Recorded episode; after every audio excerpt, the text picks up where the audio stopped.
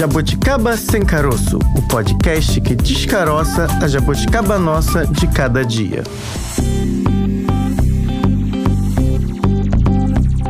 Olá, Jabuticaber! Seja bem-vindo, seja bem-vinda ao nosso podcast. Hoje é terça-feira, é dia de quê, Francine Augusto? Oi, Bárbara! Dia de falar de política aqui no Jabuticaba Sem Caroço.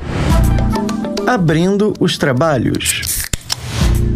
Francine, voto de cajado. Você já ouviu essa expressão por aí? Pois é, Bárbara. Infelizmente, podemos dizer sim e bastante, viu? Para você que tá chegando aqui agora no nosso podcast e não ouviu, assim como eu e Bárbara já ouvimos, o voto de cajado, ele se trata do voto dos eleitores evangélicos, os votos mais alinhados com a própria religião do que necessariamente pelo processo de escolha por um determinado candidato. E Fran, de acordo com os dados dados do IBGE, os evangélicos representam no Brasil cerca de 22% do total da população. É muita gente, é um contingente expressivo que todos os analistas apontam que pode sim mudar os rumos das eleições deste ano. Das eleições, sejam elas para deputados estaduais, para deputados federais, para os senadores e para a presidência da República. Embora faça parte aí da história da política brasileira, misturar fé e religião não é uma prática vista com bons olhos, nem mesmo por quem faz política e também é evangélico. É o caso da nossa entrevistada de hoje. Politicando por aí.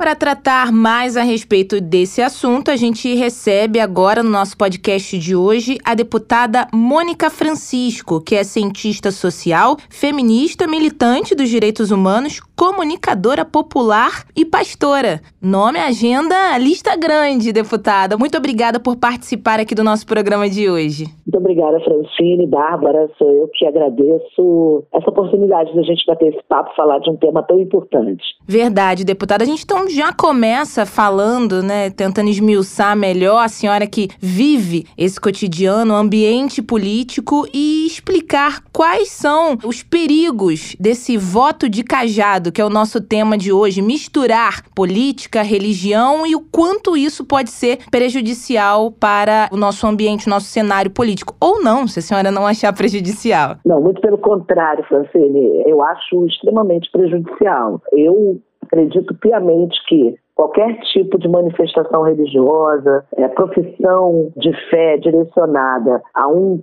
tipo de crença, dogma, doutrina, ela precisa ser de foro íntimo, de cunho pessoal. E a gente precisa garantir a laicidade do Estado. Isso garante, de fato, um Estado democrático que tenha igualdade, que garanta a possibilidade de liberdade plena para qualquer e toda pessoa. Então, isso é extremamente prejudicial. É grave quando a gente mistura, quando a gente interrompe um processo democrático inserindo questões religiosas, determinados preceitos que são inerentes, né, ou usos e costumes, como a gente convenciona chamar, ao trato cotidiano da vida em sociedade. Né? Isso é um perigo, isso é um problema. Nós já vimos isso em muitos períodos da história. A gente vivencia isso, por exemplo, quando a gente observa as orientações e as atuações de religiões extremistas a atuação de setores ligados a determinadas religiões que usam de preceitos religiosos de forma extrema para obstruir a democracia, para interromper a liberdade democrática, para interromper o avanço nos direitos das mulheres, das juventudes, das crianças isso é um desastre. E a gente já viu que isso não acaba bem. Deputada, a senhora parece ser um ponto fora da curva, né? Porque o discurso dominante, se é que a gente pode falar assim, de muitos, não diria dominante, mas de muitos colegas seus, é no sentido contrário, de que a religião sendo usada aí como uma forma de cooptação de eleitores, né? E essa ideia de laicidade, Estado laico, ou seja, Estado que não não se mistura com religião parece um pouco utopia. Queria que a senhora falasse um pouco disso, de como a política pode e políticos sérios podem se mobilizar para que essa questão seja de fato debatida, discutida e até, de certa forma, eu não queria usar essa palavra, né, combatida, porque combate parece uma guerra, mas, enfim, minimizada nesse sentido de que o Estado precisa ser laico e não essa mistura aí que acaba produzindo algumas explosões muitas vezes intolerância religiosa, né? É, no caso do Brasil, especificamente, falando do nosso caso aqui, né? Uhum. Trazendo para a nossa realidade Isso. cotidiana.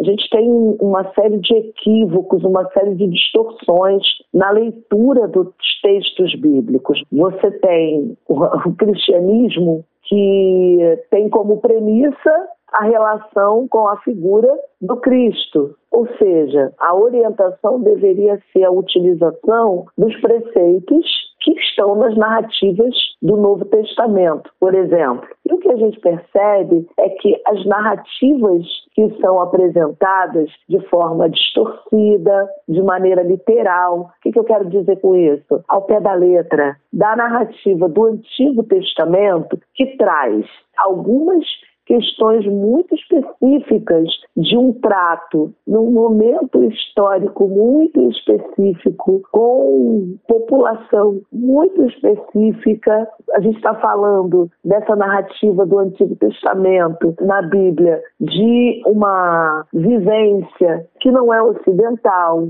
que tem um contexto muito específico e temporal. Então, se traz para a narrativa bíblica atual, feita por determinadas lideranças, com uma série de distorções, porque quando chega num país como o nosso, né, com muita dificuldade de interpretação de texto, com dificuldade de acesso à educação de qualidade, porque você tem todo um processo de desmonte educacional no Brasil. A maioria social da população, ela é jogada em um lugar de ausência completa, parcial e quase que completa em alguns territórios, alguns espaços de políticas públicas.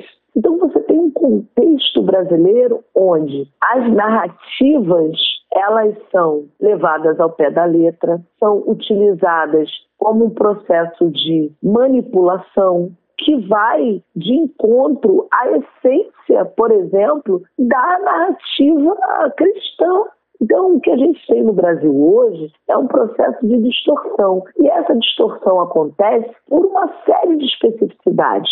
Algumas eu já falei aqui. Outras é que, na maioria dos territórios onde as pessoas da vida real vivem com essa dificuldade extrema, cotidiana, uma dificuldade real de transporte, de educação, de cultura, de acesso ao básico. Essa narrativa, ah, os espaços onde essa narrativa é feita, que é o espaço das igrejas, das igrejas evangélicas, né, convencionadas assim dizer, são espaços onde essas pessoas encontram acolhimento, encontram uma sociabilidade, ou seja, as relações sociais nesses espaços, elas não passam só pela figura do pastor ou da pastora que vai se utilizar desta narrativa de maneira muito tranquila, porque se torna uma figura de extrema confiança. Ou seja, eu estou dizendo que é da igreja que essa pessoa, talvez pela primeira vez,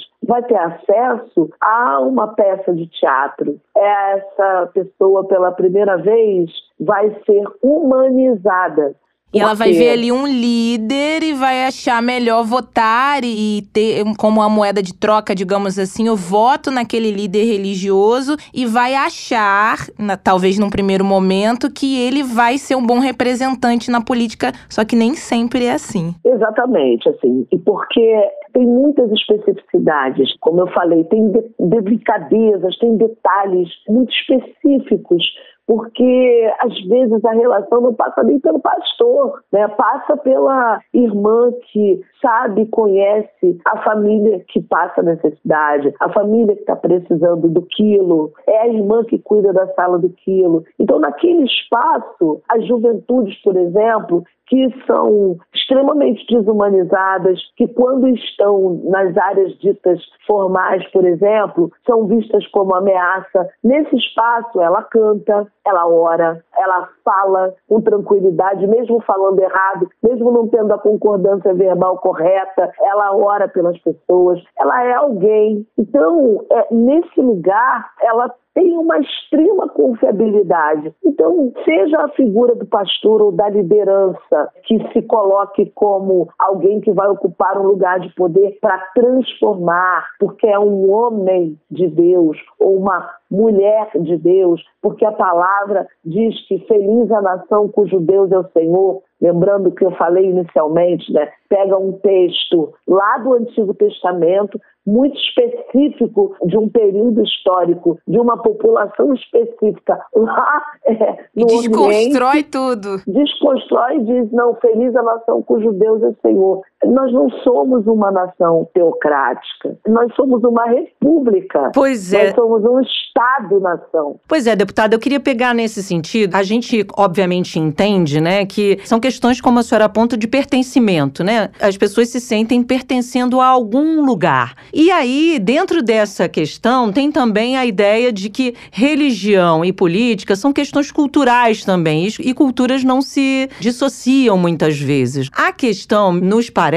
para quem está observando, é que muitas vezes esses espaços também são usados não só para a, professar a fé, mas também para um encaminhamento de pensamentos. Não só ver o seu pastor ou pastora como um líder religioso, mas também aquele pastor e aquela pastora dando indicativos de quais caminhos políticos aqueles fiéis poderiam seguir. E aí, quando você está ali numa situação de que, obviamente, você acredita no lugar do qual você faz parte, você acredita na palavra daquele líder, daquela figura que está diante de você. Qual é a grande questão? A pregação misturada, a pregação associada a indicativos políticos, vote nesse, vote naquele, como resolver essa equação? Porque talvez, e aí não estou falando só da igreja evangélica, não, das denominações evangélicas que fazem, são várias, a gente sabe disso, que fazem esse tipo de comportamento. Tem igreja católica também que faz, uhum. enfim. Uhum. É, não estou aqui dizendo que é, são só os evangélicos. Uhum. Mas como dissociar, é, resolver essa equação,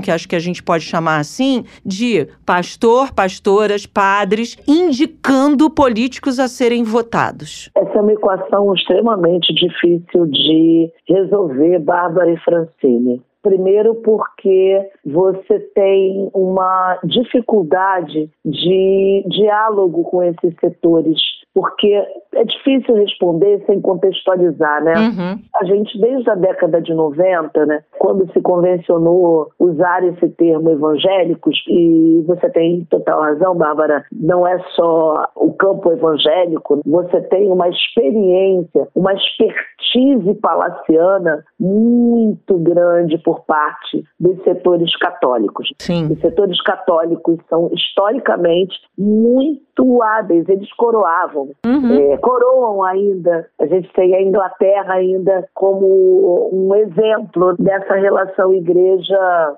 Estado. Estado, é. digamos assim, monarquia. É. Né? Então, como o monarca sendo a orientação dada por Deus, é um pouco nessa linha. Deus indica alguém divinamente marcado para se assentar no trono ou para dirigir a nação, e essa pessoa seria a pessoa ungida, né? muito, e é bem legal olhar para a Inglaterra, porque é uma nação que ainda se utiliza dessa prática uhum. para ilustrar. Então, essa pessoa é ungida e ela é Deus, ela é a boca de Deus, ela é a mão de Deus para organizar a sociedade, para orientar a sociedade e para trazer paz, justiça, harmonia. Então é um pouco de utilização desse discurso de que um homem de Deus, uma pessoa ungida, seja ela a própria liderança religiosa ou alguém que ela indique, vai produzir uma vivência em sociedade com mais paz, com prosperidade, porque quando Deus governa através de determinada pessoa, tudo vai bem. É claro. E se alguma coisa dá errado, é porque há uma oposição. Ou foi o né? demônio que A se instalou. Aí ia chegar lá. Deus um quis assim. grupo- exatamente. Há um grupo ou grupos que são usados pelo diabo, pelo demônio, para prejudicar. Uhum. E aí demoniza-se figuras, elencam-se grupos para demonizar. No caso brasileiro, a narrativa de a família perdeu a autoridade. E por que a família perdeu a autoridade? Porque as mulheres foram para a rua trabalhar, e lembrando que a maioria das pessoas que ocupam os bancos das igrejas, que fazem acontecer, são mulheres. Sim. Então, as mulheres saíram de casa e aí rompeu-se um princípio bíblico, porque quando Adão e Eva foram expulsos do paraíso, Deus falou para Adão que Adão trabalharia e comeria do suor do rosto. E a Eva, a ela seria dada a inimizade com a serpente e as dores do parto seriam multiplicadas. Então, rompeu-se esse papel do homem provedor, daquele que suaria para trazer o pão, e isso corrompeu a sociedade. Então, é preciso restaurar os princípios bíblicos. Olha, você vai lá para o Antigo Testamento, porque no Novo Testamento não há base para essa narrativa ser utilizada. Então, o que que você precisa? Você precisa de um homem, um homem Uhum. ungido por Deus, tem que ser homem, ungido por Deus para restaurar, porque esse rompimento do princípio bíblico fez o quê? Fez com que a sociedade se degenerasse. Então é bicho, é sapatão, é tudo que não presta. E a mulherada que criou esse problema todo, que sai, se A deslocou. culpa é nossa, meninas. A culpa é nossa. A gente se deslocou, deslocou o E a- eixo da terra. Exatamente. E aí, assim, você precisa re- restaurar. Então você precisa de um homem ungido. Então estão sempre buscando os Messias. Foi o Collor em 89, que era um ungido, indicado por Deus, pelo Espírito Santo, para a Igreja Universal. Homem branco, nascido de família Olha, tradicional. Olha, e aí quando o Collor é impeachmentado, a narrativa é: ele não cumpriu a promessa que fez a Deus através do homem de Deus, o bispo Edir Macedo, e não subiu com ele a rampa do Planalto. Ele levou a mãe de santo. Então Hum, ele entregou a tudo. nação para quem? Pro diabo. Pro demônio. aconteceu? lógica, né, proposta, ele quebrou tudo ali nesse momento. E aí você vai lembrar, a mãe, a mãe de santo, uma mulher é negra, e aí você tem o quê? Você tem a, derrocada, porque aí Deus castigou. Essa é a lógica que vem sendo implementada de lá para cá. Então prepara-se figuras específicas para ocupar esse lugar, vai se usando a narrativa bíblica. O Brasil precisa ser uma nação cujo Deus é o Senhor. Você deixa de direcionar um pouco do discurso contra a Igreja Católica, veja, porque muitas igrejas evangélicas se utilizam de elementos que a Igreja Católica também usa. Então você deixa de apontar a metralhadora giratória do campo evangélico para as igrejas católicas e se volta contra as religiões de matriz africana, com mais força e vigor. E isso produz um fenômeno cada vez mais crescente. E aí está o perigo. Você tem uma lógica racista, e por isso a gente chama de racismo religioso, Uhum. porque ela está intimamente ligada à demonização do próprio continente africano. Quando um pastor coloca um berço num programa de televisão e diz que é a maldição do Brasil, né? O Brasil tem problemas de fome, de doença, de miséria, disso, daquilo, porque a maldição veio de berço, ela está desconstruindo a narrativa real,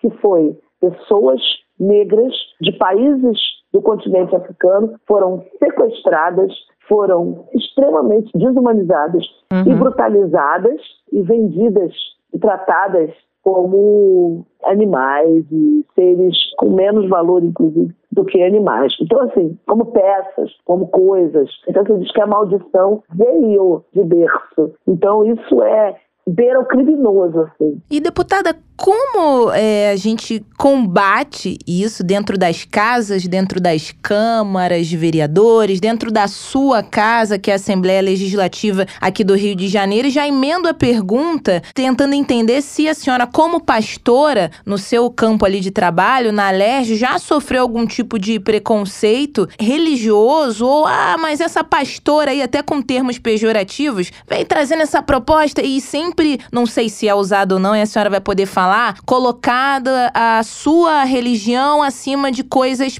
de trabalho, relacionadas ao trabalho. A gente sabe que acontece, mas ouvindo na sua voz a gente vai ter uma percepção maior. A gente combate com informação. Primeiro de tudo, informação. Segundo, obviamente, se a gente está falando de uma casa de leis, produzindo mecanismos legais para combater, para diminuir os danos reduzir os danos produzidos por esses grupos nefastos, inescrupulosos, que sim se utilizam da narrativa bíblica distorcida para se beneficiar financeira e politicamente, para beneficiar grupos atrelados ao seu projeto de poder. Sim, por diversas vezes eu fui alvo desse tipo de dinâmica, de falas muito diretas, Primeiro, por defender incondicionalmente a dinâmica de leis que deem a possibilidade de existência plena da população LGBTQIA. Segundo, o produzir leis nesse sentido e também contra o racismo religioso. Vou dar um exemplo muito concreto para quem está ouvindo a gente. Eu sou autora da lei, já é lei que institui o dia 27 de março como dia Joãozinho da Gomeia, que foi um pai de santo da Baixada Fluminense, uma região aqui no estado do Rio de Janeiro, que compreende também a região metropolitana do estado do Rio de Janeiro. Só para a gente fazer um parênteses, deputado Joãozinho da Gomeia, um pai de santo, como a senhora falou, muito importante em décadas de 50, se não me engano, 60, me corrija Sim. se eu estiver errada, em que muitos políticos estiveram nessa, na, em sua casa. Tem uma história incrível já retratada em livros, enfim, né? Tem, Exatamente. Tem aí uma história profunda com a história da cidade do Rio de Janeiro. Exatamente. E eu ouvi a primeira vez falar de Joãozinho da Gomeia na minha casa através da minha mãe, uhum. ainda criança. Veja que coincidência, né? é. E eu acabo sendo parte de uma história de luta para manter também a memória e o terreno, né, concretamente o terreno onde funcionou o terreiro de Joãozinho da Gomeia, que é para seus filhos espirituais um solo sagrado e também um lugar de manutenção da cultura africana e afro-brasileira, não só através da religião, mas através de outras manifestações, né? É de identidade, de pertencimento também. Então, a gente produziu essa ferramenta, conseguimos o tombamento desse terreno e a efetivação do dia 27 de março, que é o dia do aniversário de Joãozinho da Gomeia, como Dia Estadual de Combate ao Racismo Religioso, institui um programa com uma série de mecanismos, de campanhas mesmo, para fazer com que a população entenda que isso é crime, né? e que essas narrativas elas são criminosas, são discursos de ódio mascarados de, de preceitos bíblicos. Sim. E para que as pessoas entendam que há uma distorção dos textos bíblicos para serem utilizados ao desejo dessas lideranças inescrupulosas. Isso aqui no estado do Rio de Janeiro, eu queria só fazer esse adendo, é muito perigoso porque ele também vem atrelado a grupos armados uhum. que causam uma série de danos reais, de risco, de morte para muitas dessas pessoas que são praticantes das religiões de matriz africana. Então, assim a gente combate, né? vocês não quiseram usar muito essa palavra, mas eu acho que ela é a que mais se adequa nesse sentido. É verdade. A gente precisa é, garantir o combate a essa prática. É um perigo muito grande ainda, e isso vem atrelado a um desmonte do Estado brasileiro, né, a tentativa de ruptura com a democracia. Isso fragiliza demais os mecanismos de controle dessa população. Uhum. E a gente e assim, é uma cultura que ela está cada vez mais ampliada no seio da sociedade. A linguagem e a assimilação, ela vem acontecendo de maneira muito forte, através da música, da dramaturgia, de forma muito muito ampliada. Esses grupos têm domínio dos, de meios de comunicação cada vez mais, tem, tem essa relação com a, a política, né? E conseguem seus favores, são as concessões de rádio e televisão, então cada vez mais é, tem alcance e isso é um perigo. Então a gente combate com informação, a gente acaba recebendo, sim, uma série de hostilizações, embates, mas a gente vai para cima. E é bom. tem essa. E eu acho muito interessante, desculpa até te cortar, Imagina. porque como eu sou pastora e como eu tenho, inicialmente eles achavam que era brincadeira, mas como eu sou evangélica há 35 anos, né? E pastora há cinco, uhum. Eu tenho conhecimento teológico, então fica um pouco difícil para eles em algum momento, né? Desdizer determinadas coisas, né? É muito interessante.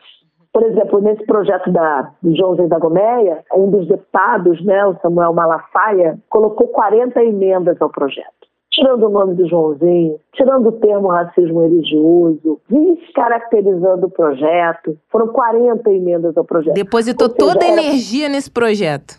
É raro você ver, né? Era para inviabilizar o projeto, sem contar os discursos, assim. É um exercício de paciência, de elevação espiritual, e de combate diário naquela arena. Pois é, deputada, a senhora falou aí de uma pessoa, né, de um colega atuando. Existem outros profissionais, existem outros. Existem políticos que usam a denominação pastor ou pastora, inclusive na hora de se candidatar.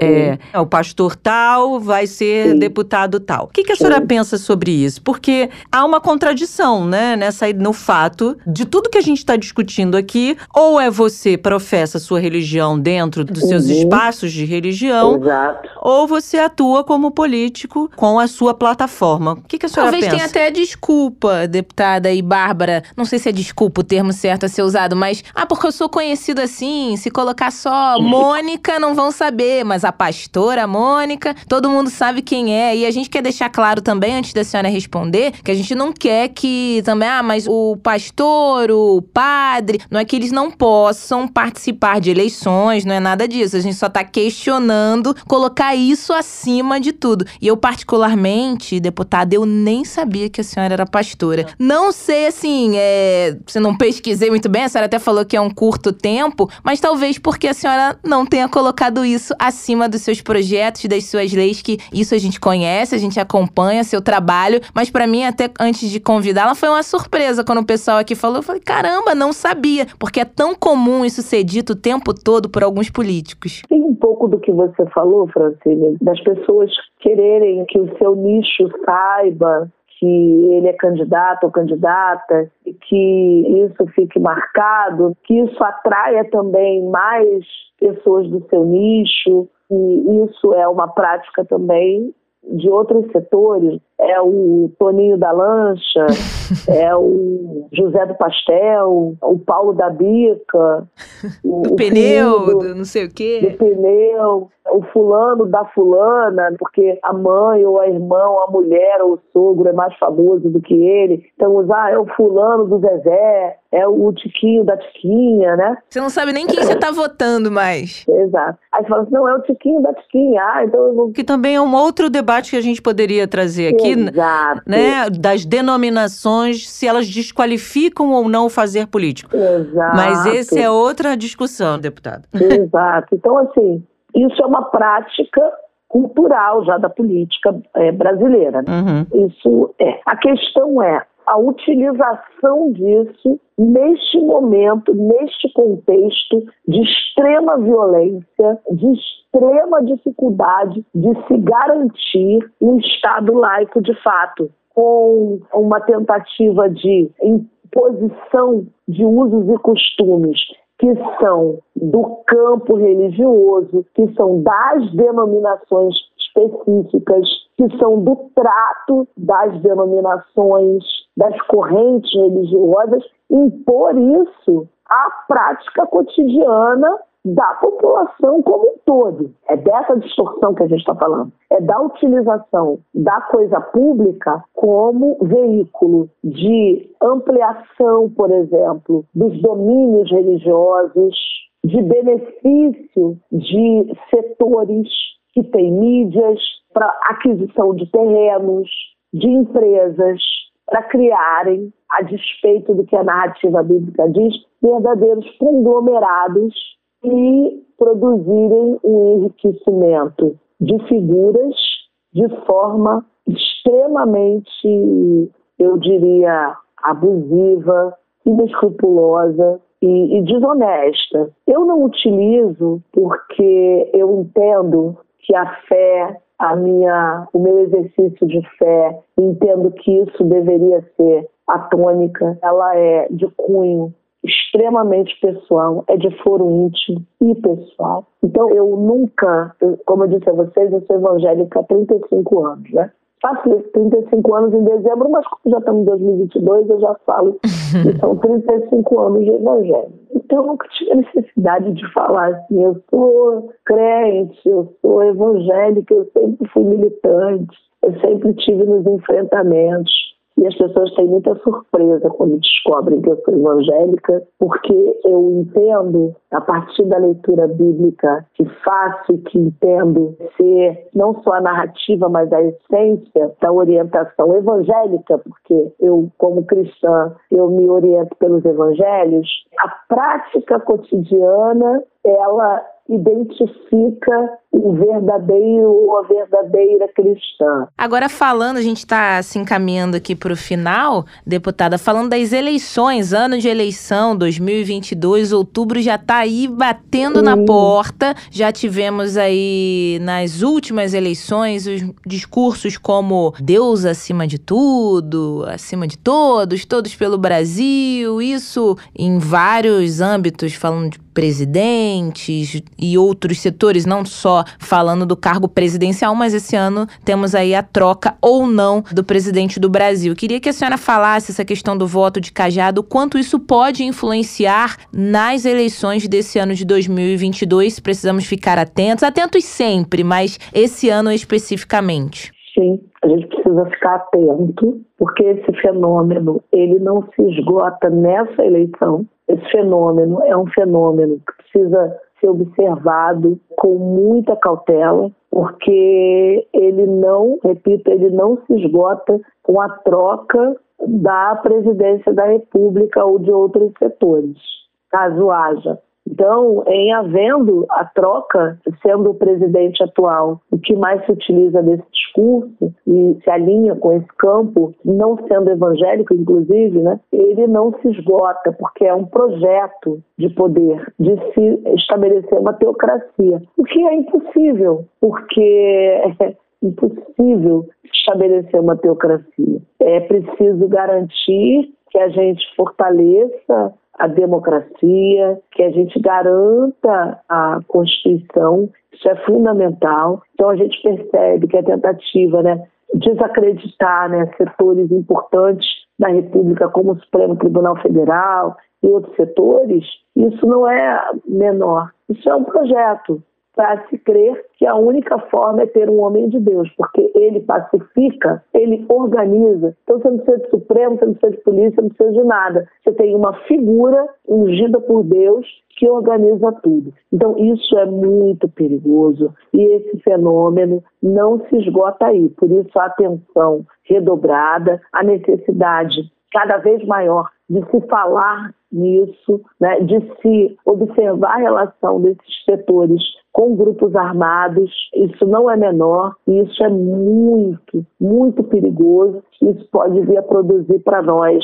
daqui a algum tempo, situações muito graves, né? É, a tentativa de tentar falir veículos de mídia e adquiri-los, dizendo, olha, Cada vez mais a gente precisa ter mais meios de comunicação, isso incorre em perseguição, por exemplo, a trabalhadores e trabalhadoras como a gente tem visto na empresa brasileira de comunicação, uma empresa de TV e rádios públicas, né, onde seus jornalistas, comunicadores e comunicadoras, trabalhadores de todos os setores vêm sendo perseguidos, vêm sendo alvo de censura, vem cada vez menos diminuindo a programação que fala da diversidade cultural do Brasil, para se colocar uma programação que seja atrelada ao discurso religioso. Então, é disso que a gente está falando. Então, isso não se esgota com a troca da presidência da República. A gente vai precisar colocar observatório e agir também é, de maneira muito direcionada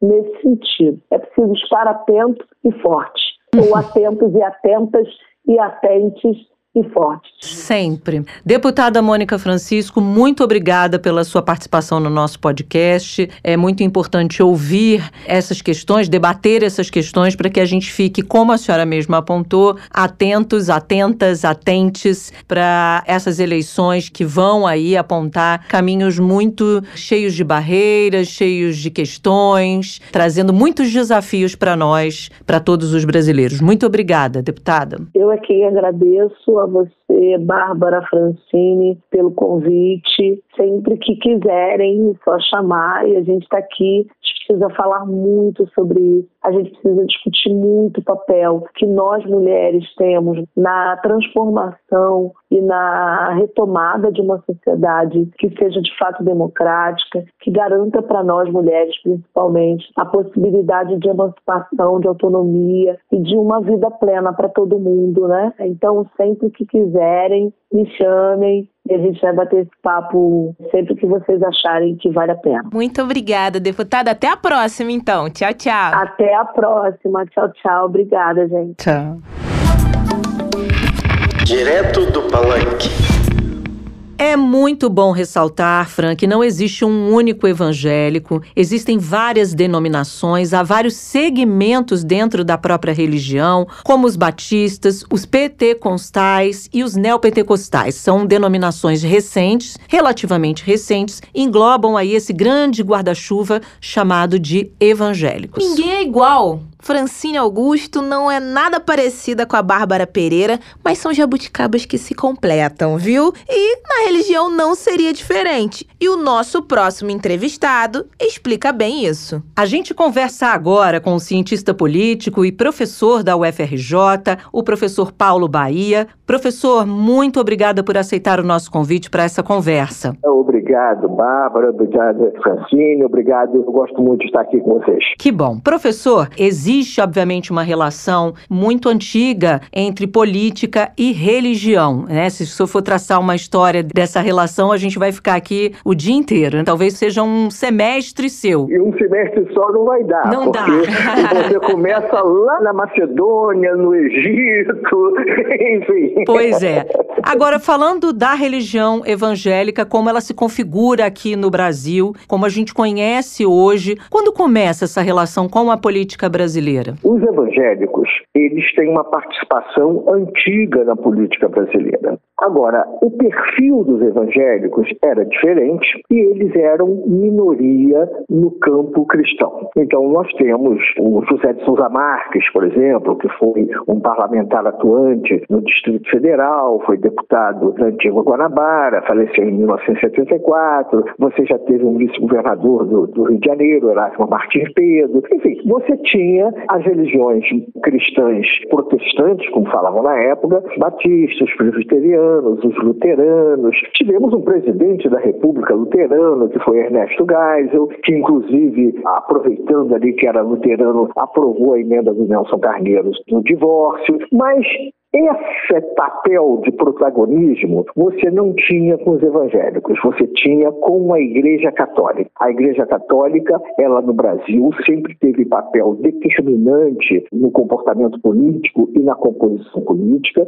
desde a independência do Brasil em 1822. Começa ali no, no início dos anos 70 o crescimento de igrejas evangélicas, pentecostais e neopentecostais. Novas igrejas evangélicas evangélicas e essas novas igrejas evangélicas, elas começam a ter muita presença nos segmentos mais pobres da população. Ao mesmo tempo que você percebe um distanciamento desse segmento mais pobre da Igreja Católica Apostólica Romana. Também nos anos 70, você tem uma influência da televisão muito grande, as rádios ainda tinham um papel muito importante, muito mais do que tem hoje, e os grupos evangélicos começavam a atuar em programas de televisão, em programas de rádio, além da presença física nos lugares mais desprovidos de proteção. Lá estava uma igreja evangélica que dava apoio àquela mulher que apanha, que dava apoio a famílias destroçadas pelo alcoolismo, que davam apoio às famílias de presos, enfim. Então, esse fenômeno começa a crescer. É curioso, eu não quero me estender mais falando sobre isso, mas você também tinha na massa pobre, favelada, periférica, uma presença grande da Umbanda, sobretudo, é, que é um, de origem matriz africana, em sincretismo com o catolicismo popular, que era muito presente e que foi diminuindo na medida em que os evangélicos populares eles chegam a esses segmentos. E, como eu digo, há um afastamento da Igreja Católica daquilo que eu chamam de catolicismo popular. Né? Uhum. Enfim, então, junto a isso, houve um projeto político, sim, que já era antigo, por isso que eu citei o José de Souza Marques, lá dos anos 30, que eles tinham um projeto político no sentido de fazer-se representar nas câmaras de vereadores, nas assembleias legislativas e na Câmara dos Deputados. E eles se distribuíam em vários partidos políticos, da esquerda à direita, você tem parlamentares parlamentares evangélicos de direita e de esquerda, e eles eram eleitos por essa gama de partidos e na Câmara dos Deputados, nas Assembleias Legislativas e nas câmaras de vereadores fazem um bloco parlamentar evangélico. Veja o caso de Brasília agora. Você tem deputados bolsonaristas e você tem a Benedita da Silva, que é tradicionalmente uma evangélica uhum. da Igreja Assembleia de Deus. Então, o corte direita-esquerda não se bem na questão da bancada evangélica. Eles têm um projeto político, sim, junto com o crescimento dos evangélicos populares, os pentecostais, né, pentecostais, em toda a sociedade brasileira. Nós não temos um dado exato hoje de dizer quantos são, porque nós não tivemos o censo demográfico, mas nós já temos uma expectativa de que 40%, isso a partir de projeções que nós temos aí da PNAD, que 40% da população brasileira é evangélica. E professor, por que outras religiões, apesar do senhor ter citado aí nessa linha do tempo, a gente não observa com frequência outras religiões se organizando politicamente dessa mesma forma que líderes evangélicos não têm um fator determinante, não tem tanta intenção? Como o senhor avalia isso? É, primeiro, não é bem assim. A Igreja Católica Romana se organiza muito bem. O que houve uma decisão da Igreja Católica Romana foi se afastar dos parlamentos, não endossar mais o Partido Democrata Cristão, que foi muito forte no Brasil, com Franco Montoro, com vários personagens aí a partir dos anos 1930 até 1982, a Igreja Católica Romana se organiza a partir da CNBB. E a partir da CNBB, ela mobiliza os parlamentares católicos sem ter uma frente católica, mas ela organiza sua pauta política a partir daí. Mais recentemente, seguinte, as igrejas de origem afro, com o candomblé sobretudo, começa a ter uma organização política na luta contra a intolerância religiosa e também com um projeto político de eleger é, representantes às Assembleias Legislativas e à Câmara dos Deputados Federal e arriscar até o Senado em alguns estados. Por exemplo, aqui no estado do Rio de Janeiro, você tem a campanha do Babalorixá e Vanir dos Santos, uhum. é, nesse sentido, como projeto político político mesmo, mesmo que não tenha muita visibilidade nem possibilidade de sucesso eleitoral, mas uma organização política de campanha. Isso nós temos recentemente. Agora, os cristãos, eles se organizam muito bem, mesmo sem ter bancadas evangélicas. E quando eu falo dos cristãos, eu estou colocando não apenas os evangélicos, os evangélicos tradicionais, enfim, os pentecostais, os pentecostais, mas a Igreja Católica Apostólica Romana e espíritas kardecistas. Eles têm uma organização política e eles buscam essa presença. Eu até acho interessante porque as pautas levadas à frente sobre os evangélicos não são diferentes das dos católicos nem dos espíritas kardecistas. Alguma coisa dos católicos tem sim, pouca coisa, embora vários grupos evangélicos que fazem parte do Conselho das Igrejas Cristãs do Brasil, do CONIC, se afinam. Tanto que a CNBB e essas igrejas tradicionais têm feito campanhas da fraternidade ecumênicas, que não englobam os pentecostais e os neopentecostais. Então, o que eu quero afirmar é que existe um certo exagero quando se fala dos evangélicos, na medida em que talvez os evangélicos estejam muito visíveis, mas isso não exclui as outras religiões de participação ativa do mundo político e das decisões do Congresso Nacional. Volto a insistir, a CNBB, a Confederação Nacional dos Bispos Brasileiros, é muito ativa, acompanha, tem um departamento de acompanhamento parlamentar e todos os projetos de interesse da Igreja Católica, eles negociam deputado a deputado, senador a senador. Um dos aspectos mais recentes disso, tem uns 7, 8 anos, foi o acordo entre o governo brasileiro e a Santa Fé tá? Uhum. Que não foi com o Estado do Vaticano, foi com a Santa Fé. Então, esses dados são dados que não aparecem, mas que têm muita importância. Sim. Professor, o senhor falou aí de pautas, nos parece, e aí o senhor é o, o conhecedor desse tema, que a expressão como um todo, o conceito tradição, família e propriedade havia sido, eu não diria deixado para trás, mas a gente talvez tivesse um pouco avançado nesses conceitos. Do que, que seria tradição, do que, que seria família, do que, que seria propriedade. E isso nos parece, para quem está observando de longe, uma retomada e muito apropriada pelos grupos evangélicos com um, elementos aí que são muito aceitos por essa população, por quem professa essa fé. Queria que o senhor falasse um pouco disso, assim, como é que esse conceito emergiu de novo e emergiu com força em algo que a gente parecia ter avançado em cada uma dessas expressões? Pois é, o movimento Tradição, Família e Propriedade é um movimento antigo no Brasil, da TFP e que é resgatado por um grupo católico chamado Arautos do Evangelho, hum, tá? Uhum. que é um grupo católico bem tradicionalista. Esse grupo católico bem tradicionalista, ele se expande com os carismáticos e com a canção nova. E junto a isso, você tem a apropriação dessa ideia pelos pentecostais e pelos neopentecostais.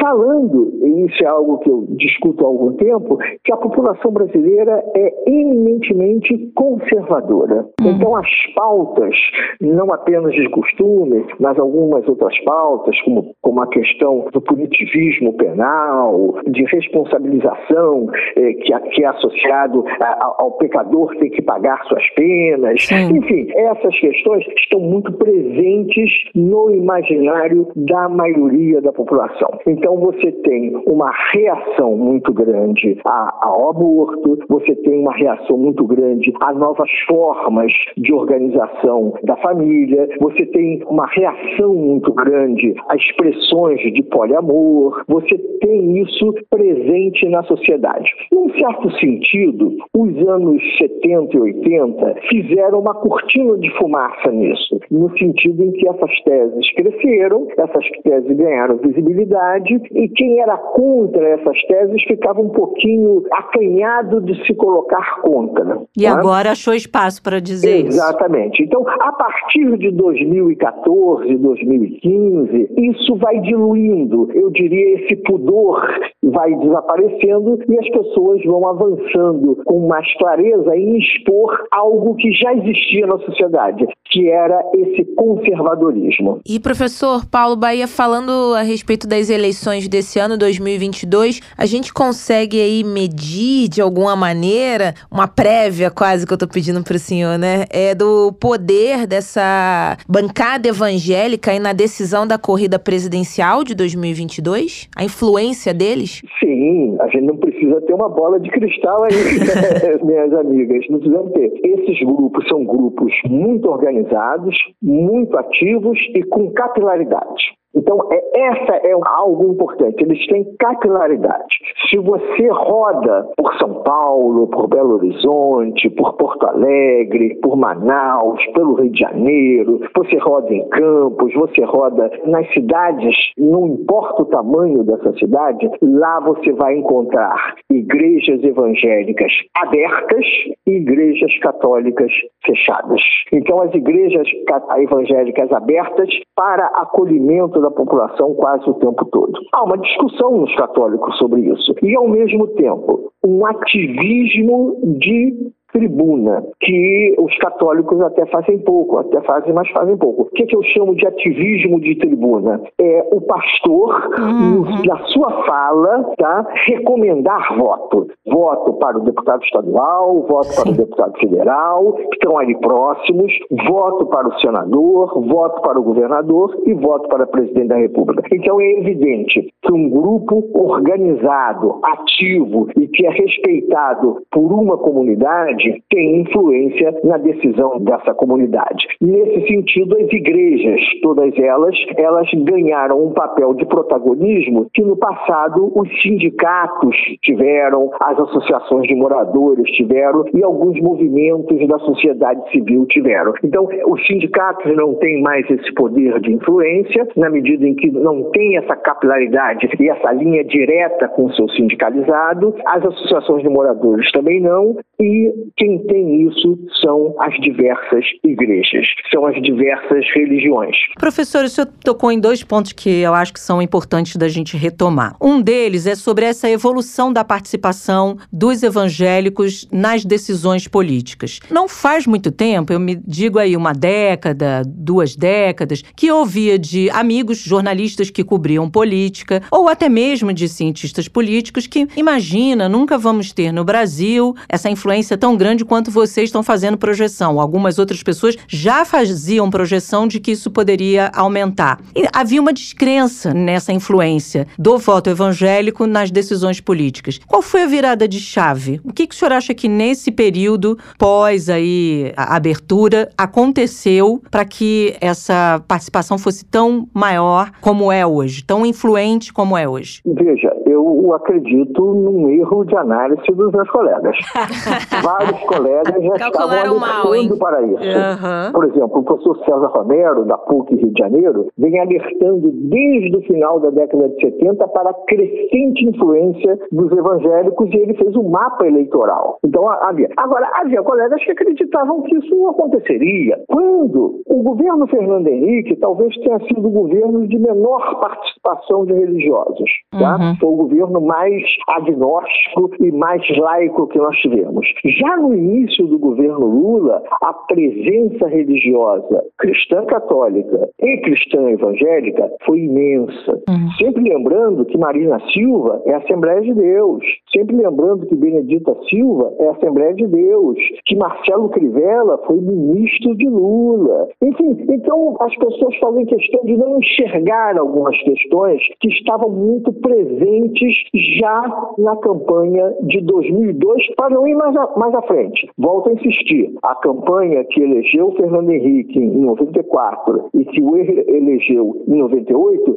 Fernando Henrique foi um governo refratário à participação religiosa. Antes de Fernando Henrique, Itamar também tinha uma presença religiosa forte, como Fernando Collor, primeiro presidente eleito também. Sem falar no presidente José Sarney, que não foi eleito diretamente, mas que comanda a transição e que em seu governo tem uma presença forte religiosa. Então, eu quero aqui fazer uma crítica contundente aos meus colegas que, num certo sentido, com uma visão, sem perceber algo mais de universo, não identificavam os sinais já presentes ao longo de todo esse processo da influência religiosa e da crescente influência dos evangélicos. Então, eu não vou muito longe. Eu vou a janeiro de 2003, primeiro governo de Lula, uhum. primeiro de janeiro de 2003. Veja a composição do ministério de Lula, veja a composição do primeiro e segundo escalão de Lula. Você vai estar ali marcado,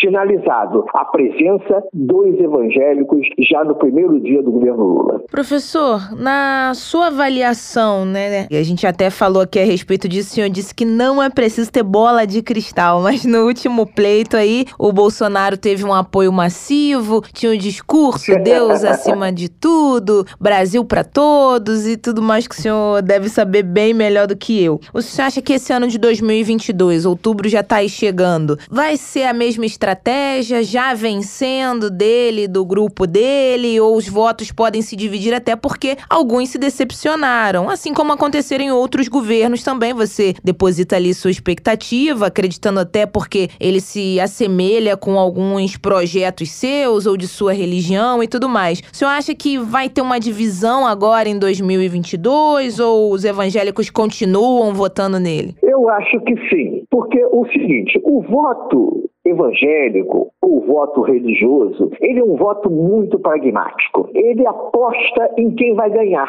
Né? Então, eles já estão divididos hoje. Você tem um forte grupo evangélico com Bolsonaro, mas você também tem um forte grupo evangélico com Lula, que são os dois que estão aí nas pesquisas até agora pontuando à frente, não é? Os demais candidatos, num patamar não competitivo, como João Dória, Eduardo Leite, Leite, como Ciro Gomes, Simone Tebet, enfim, outros, eles também têm feito um discurso, com exceção do Dória, o, o Ciro me, também, menos, tem feito um discurso de tentar estabelecer uma ponte com esses grupos. O que eu posso te dizer aí, sem bola de cristal mesmo, é que esses grupos vão se dividir. Ao mesmo tempo que no, na noite do dia 2 de outubro, nós saberemos quem foi eleito deputado federal, quem foi eleito senador e quem foi eleito deputado estadual. Você já tem esse resultado. Então você saberá os nomes que irão para o dia 29 de outubro para o segundo turno. Nesse período entre o dia 3 de outubro e dia 29 de outubro, você tem um rearranjo das forças eh, religiosas na escolha de quem eles vão eh, eh, apostar suas fichas para os governos dos estados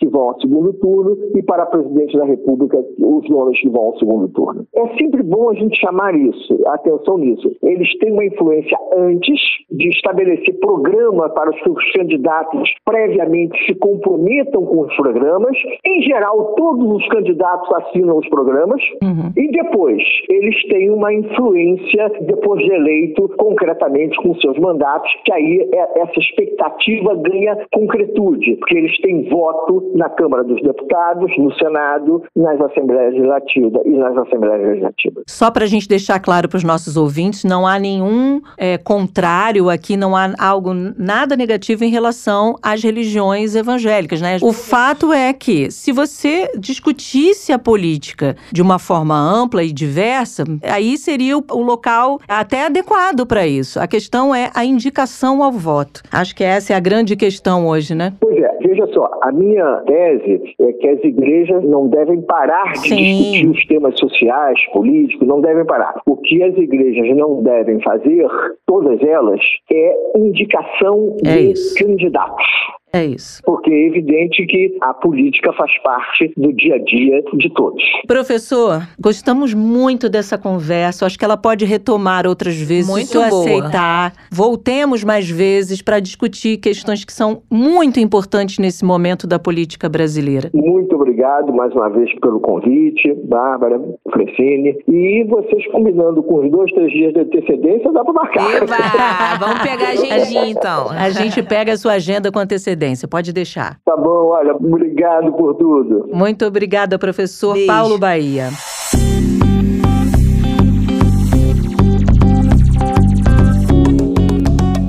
Bárbara, eu sei que a gente não pode puxar sardinha para o nosso lado, mas acredito que o programa de hoje tenha sido muito esclarecedor com esses convidados, com a Mônica Francisco, também com o Paulo Bahia, trazendo esses detalhes, essas observações e análises muito importantes para o tema debatido aqui a respeito de política. E eu espero que tenha ficado claro para você, Jabuticabers, que nos acompanhou até aqui. Adoramos a presença da Mônica Francisco e também do Paulo Bahia. Gostou, Bárbara Pereira? Gostei muito. Eu acho que é muito importante que a gente retome esses temas aqui no Jabuticaba Sem Caroço para a gente pensar. Alguns pontos que eles trouxeram são muito relevantes para a gente refletir daqui até as eleições em outubro deste ano, Fran. Falaremos muitas outras vezes a respeito de política, mas amanhã, quarta-feira, você já sabe que tem um programa especial saindo do forno, como todas as quartas. Bárbara, transporte público no Brasil. Eu tô sabendo aí que ônibus você não tem boas experiências. Hum, Vou contar já os bastidores. Amanhã a Não. Bárbara vai trazer tudo a Deixa pra respeito de. amanhã. Deixa pra amanhã. Deixa então, pra amanhã. falaremos de transportes públicos. Obviamente, falaremos a respeito dos ônibus. Busologia, vocês já ouviram falar o que faz um busólogo? Teremos um busólogo Eu por aqui. nunca tinha ouvido falar. e Tá a gente vendo? traz um busólogo amanhã para explicar tudinho isso aí. O que, que é busologia? O que, que faz um busólogo? Mas você ouve tudo só no programa de amanhã. Não esqueça de nos seguir nas redes sociais. Estamos em várias plataformas de áudio e também no Twitter, que é o arroba jabuticabasc. Jabuticaba Sem Caroço, o podcast que descaroça a jabuticaba nossa de cada dia.